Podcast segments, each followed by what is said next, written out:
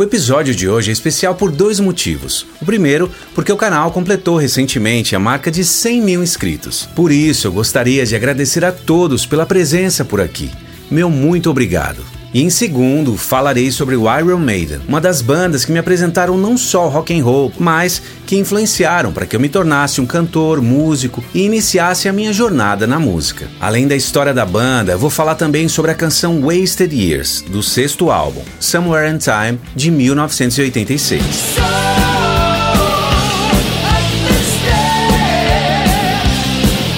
Sou Léo Richter e está começando Por Dentro da Canção. Conhecido por hits poderosos e álbuns icônicos, o Iron Maiden é uma das bandas mais influentes do heavy metal britânico e uma das mais duradouras e distintas desse gênero. Com arranjos marcantes nas guitarras de Dave Murray, Adrian Smith e Gene Kers, o baixo galopante e expressivo de Steve Harris, a bateria extremamente técnica de Nico McBrain, os vocais poderosos e viscerais de Bruce Dickinson e o icônico mascote Eddie, ajudaram a preparar a cena do heavy metal e hard rock dos anos 80 e inspiraram uma geração de bandas subsequentes. Formada em Leyton, leste de Londres, em 1975, pelo baixista e principal compositor Steve Harris. A primeira formação oficial da banda contou com os guitarristas Dave Sullivan e Terry Rance, o baterista Ron Rebel Matthews e o cantor Paul Day, e frequentemente se apresentavam no Chart Horses Pub, em Stratford, no leste de Londres. Inicialmente, a banda se chamava Ash Mountain, mas depois mudaram para Iron Maiden. O nome foi inspirado no filme The Man in the Iron Mask, aqui no Brasil, conhecido como O Homem da Máscara de Ferro, inspirado no romance de Alexandre Dumas, de 1939. E essa formação original não durou muito tempo, com a saída do vocalista Paul Day, que foi substituído por Dennis Wilcock, um grande fã do Kiss, que trouxe com ele o guitarrista Dave Murray, que se tornou pouco tempo depois o único guitarrista da banda, com a saída de Dave Sullivan e Terry Rance. Em 1977, a banda passou por mais algumas mudanças na formação, com a entrada de Tony Moore nos teclados, que saiu após o primeiro show. Steve Harris havia se convencido que os teclados não combinavam com o som da banda, e Tony se tornaria o tecladista da banda Cutting Crew. Em 1978, a banda contava com Steve Harris no baixo, Dave Murray na guitarra e Doug Sampson na bateria, e procurava um vocalista para completar a nova formação da banda. Eis que eles conheceram o vocalista Paul Diano e gravaram uma demo com quatro canções: Iron Maiden.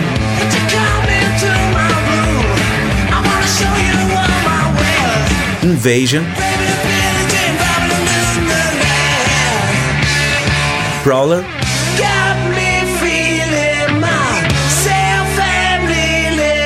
E a balada Strange World.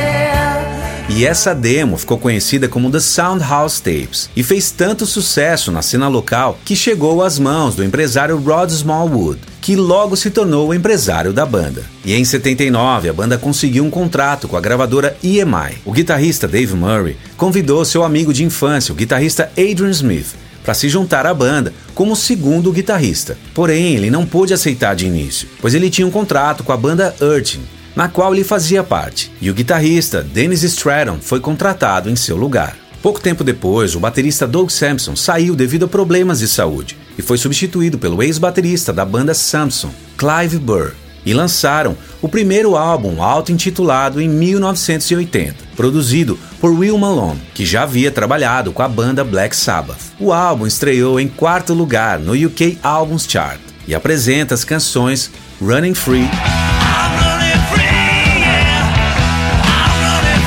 Remember Tomorrow.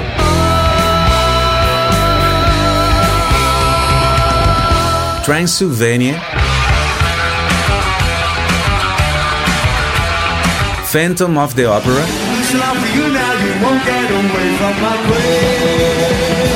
E Sanctuary. Insatisfeitos com a produção musical do seu álbum de estreia, a banda contactou o veterano produtor Martin Birch, mas tinha receio de que ele não aceitasse produzir uma banda ainda iniciante. E algo interessante, no verão de 1980, o produtor Martin foi visitar seu amigo Rich Blackmore, guitarrista do Rainbow e anteriormente do Deep Purple. E Rich colocou justamente o álbum de estreia do Iron no toca-discos e disse: Martin, por que você não os produz? E Martin disse que adoraria produzi-los. E após uma curta turnê de shows pelo Reino Unido, que apresentou o novo guitarrista da banda, Adrian Smith, que entrou no lugar de Dennis Stratton, que havia deixado a banda por conta de desentendimentos com Steve Harris e o empresário Rod. O Iron e o produtor Martin entram no Battery Studios em Londres em dezembro de 1980 para a gravação do seu segundo álbum. E para obter as melhores performances, ele os colocou no meio de uma sala de gravação e os fez tocar ao vivo. E alguns detalhes, assim como a voz, seriam regravados posteriormente. E essa foi a forma de trabalho adotado em muitos dos álbuns do Maiden trazendo toda a energia característica da banda ao vivo. E marcou o início da parceria entre o produtor Martin e a banda. E em 1981, o Iron lança o seu segundo álbum, Killers, que apresentou as canções Twilight Zone.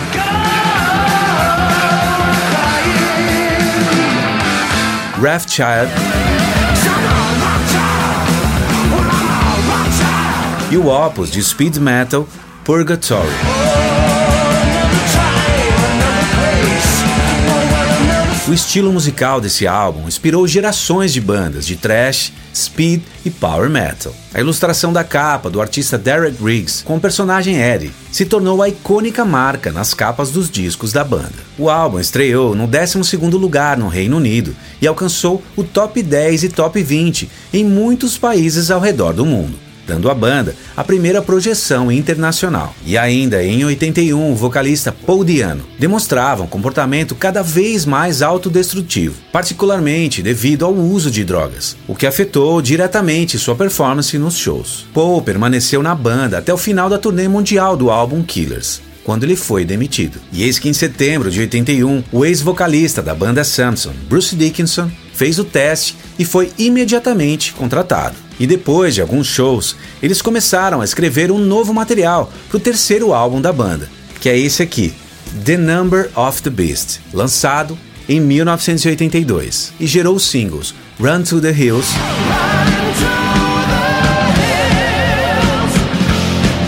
E a faixa título The Number of the Beast. Na época, por conta de assuntos contratuais com a sua ex-banda Samson, Bruce não pôde adicionar o seu nome em nenhum dos créditos de composição, embora ele ainda tenha dado sua contribuição nas canções Children of the Dam.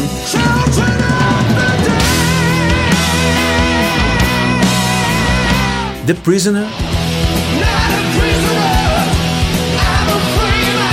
e Run to the Hills.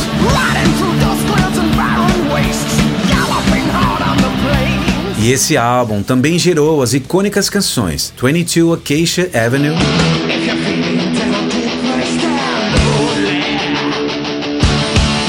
E Hello Be Thy Name.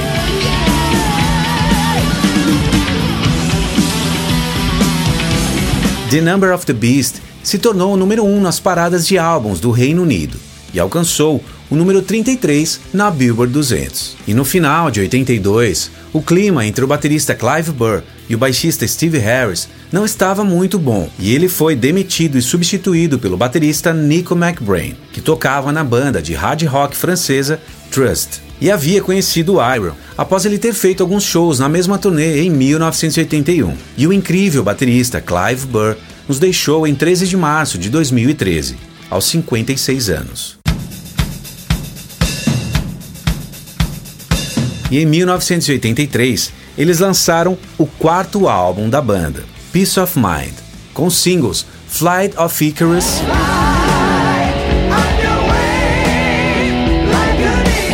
e The Trooper. E esse álbum alcançou o terceiro lugar no Reino Unido e 14 na Billboard 200. E outras canções notáveis desse álbum são Where He Goes There, que é uma homenagem ao filme de mesmo nome, estrelado por Clint Eastwood.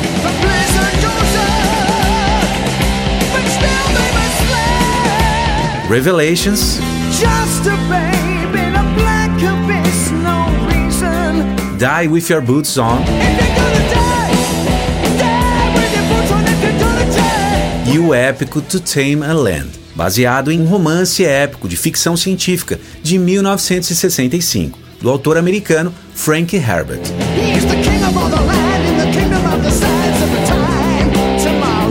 Liricamente, o álbum reflete amplamente os interesses literários da banda, com várias referências. E esse álbum foi gravado nas Bahamas, no Compass Point Studios, e mixado no icônico Electric Lady Studios, em Nova York, estúdio idealizado pelo eterno guitarrista Jimi Hendrix. E logo após o sucesso de Peace of Mind, uma turnê de shows, a banda lançou seu quinto álbum, Power Slave. E como vocês podem ver, esse álbum já é fascinante pela capa.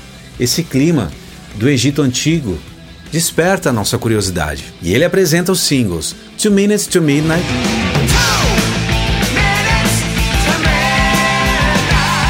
E a icônica canção Aces High.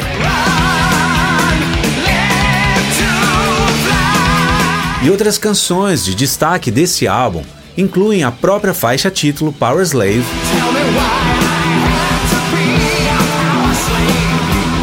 e a canção The Rime of the Ancient Mariner, inspirada no poema de mesmo nome de 1798, do poeta inglês Samuel Taylor Coleridge. Conta as experiências de um marinheiro que voltou de uma longa viagem marítima. E o poema começa com um velho marinheiro de barba grisalha que aborda um convidado em uma cerimônia de casamento para lhe contar uma história incrível perigosa e sobrenatural sobre uma viagem de navio que ele fez há muito tempo. O convidado do casamento, a princípio, reluta em ouvir, pois a cerimônia está prestes a começar, mas os olhos brilhantes do marinheiro o cativam. Eu vou deixar na descrição o link desse poema fascinante para vocês lerem. E essa canção tem mais de 13 minutos de duração e foi a mais longa do Iron por mais de 30 anos, até ser superada pelos 18 minutos de Empire of the Clouds, do álbum de 2015 The Book of Souls.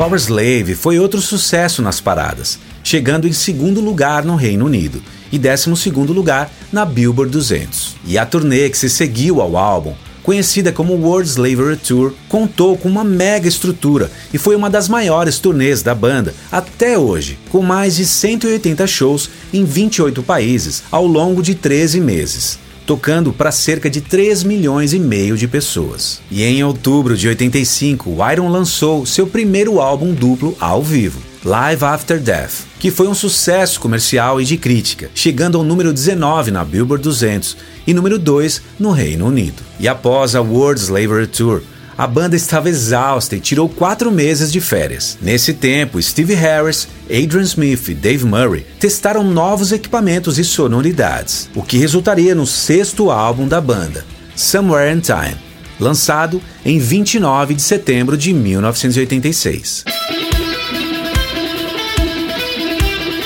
E nesse álbum, Bruce queria fazer algo mais semi-acústico, algo semelhante ao álbum Physical Graffiti ou Led Zeppelin 4, do LED, mas a ideia de Bruce foi rejeitada pela banda. Segundo Steve, Bruce tinha ótimas ideias de composição, porém elas não eram realmente certas para eles naquele momento. Elas tinham uma pegada meio Jethro Tull e de fato eles queriam uma sonoridade diferente, porém não tão distante do estilo já consolidado da banda. Depois que os planos de Bruce de levar o Maiden para uma nova direção musical foram rejeitados, ele se afastou temporariamente, permitindo que os demais assumissem as composições. E nessa ocasião, o guitarrista Adrian Smith contribuiu com três de suas composições: Sea of Madness.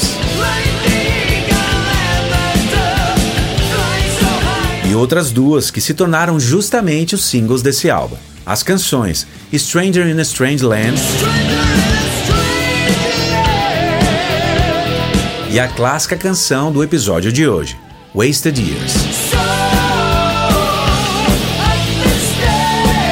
A canção retrata a saudade de casa e a solidão, e é de certa forma sobre a natureza fugaz do tempo.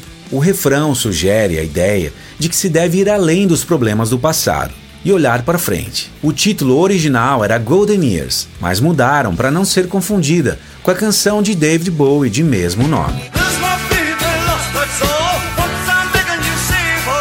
Segundo o guitarrista Adrian, ele tinha receio de mostrar essa canção para a banda, por ser muito comercial e diferente das canções que eles vinham compondo. Mas durante a pré-produção do álbum, ele tocou o riff inicial da canção para Steve, que amou e insistiu que eles gravassem. Vamos ouvir um trecho desse riff da guitarra isolado.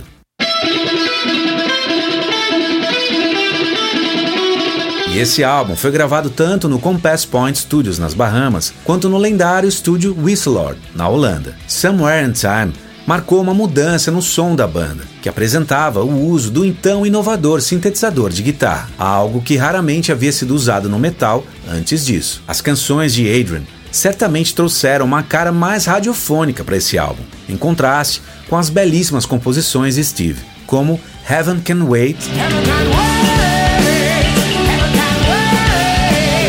Caught Somewhere in Time.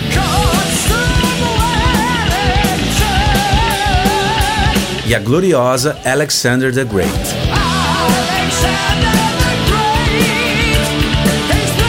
Assim como a parceria com Dave Murray na canção Deja Vu.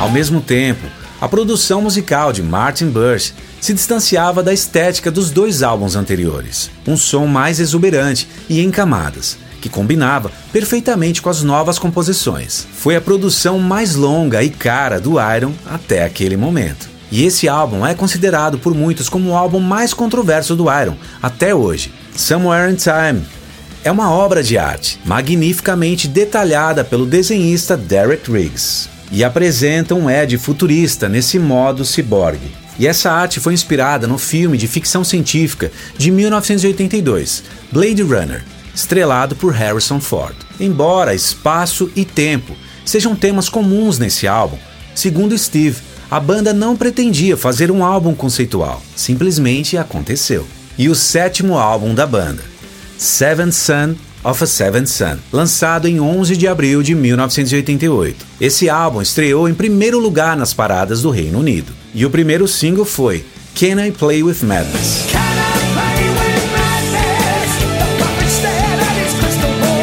Seguido por The Evil That Men Do.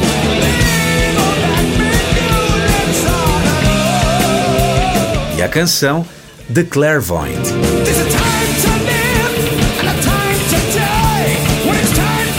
E destaque também para a segunda faixa, Infinite Dreams.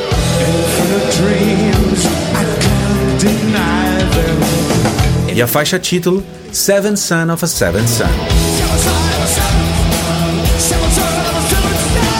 Um álbum conceitual inspirado no romance Seven Son, do escritor americano Orson Scott Card, sobre Alvin Miller, o sétimo filho de um sétimo filho. Segundo o romance, os sétimos filhos têm fortes habilidades mágicas específicas, mas sétimos filhos de sétimos filhos são extraordinariamente raros e poderosos. E esse álbum incorpora elementos do rock progressivo e também faz uso de teclados sintetizadores, seguindo a sonoridade do álbum anterior, Somewhere in Time. Depois que suas canções foram rejeitadas, em Seven Son of a Seven Son, Bruce apresenta várias canções coescritas por ele, e foi o último álbum de estúdio do Iron a apresentar a formação com Adrian Smith na guitarra. Adrian não gostou muito da direção que a banda estava buscando em seu próximo álbum, No Prayer for the Dying, deixando a banda em janeiro de 1990, e ele retornaria à banda somente no álbum Brave New World de 2000. No Prayer for the Dying é o oitavo álbum da banda, e é o primeiro álbum com Janet Gers na guitarra.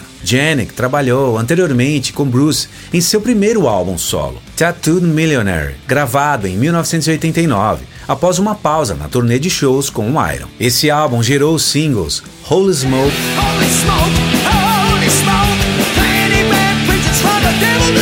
Bring Your Daughter to the Slaughter,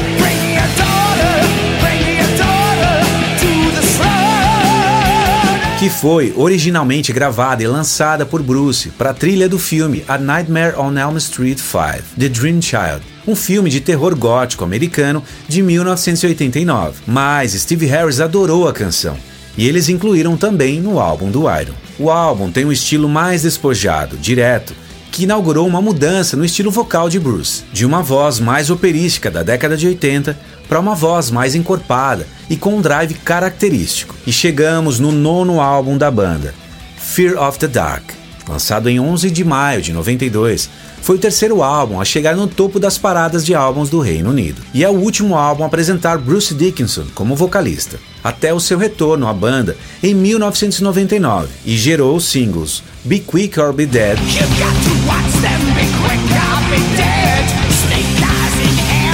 From Here to Eternity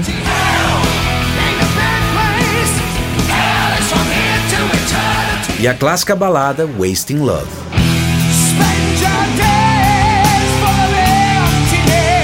As canções foram compostas por Bruce, Janik e Steve, com destaque para a canção Afraid to Shoot Strangers.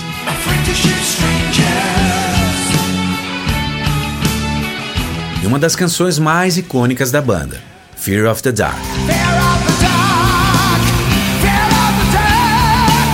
E esse foi também o primeiro álbum a ser produzido pelo baixista e fundador da banda Steve Harris, e o último álbum a apresentar o trabalho do produtor Martin Birch, que se aposentou após o lançamento e faleceu em 9 de agosto de 2020, aos 71 anos. Após a turnê de Fear of the Dark, Bruce decidiu deixar a banda para se concentrar em sua carreira solo. E junto com Adrian Smith, Bruce voltou ao Iron somente em 1999 com Janet Gers permanecendo na banda, e gravaram o 12 álbum, Brave New World, marcando o retorno de uma das maiores bandas do heavy metal britânico de todos os tempos. Nesse vídeo, eu abordei a principal fase da banda, que merece uma continuação no futuro. Afinal, é uma trajetória bem extensa, de 41 álbuns, incluindo 17 álbuns de estúdio, 13 álbuns ao vivo, quatro EPs e sete compilações. Definitivamente muito difícil de resumir em apenas um único episódio. Mas na segunda parte desse episódio, eu vou isolar cada instrumento e vozes da clássica canção Wasted Years. Por isso, se ainda não é inscrito, se inscreva e ative as notificações. E se gostou, deixe o seu like, comente e compartilhe com a sua galera. E aqui do lado e também na descrição tem mais vídeos da série. Deixo aqui meu abraço. Fique bem e nos vemos na segunda parte. Até lá!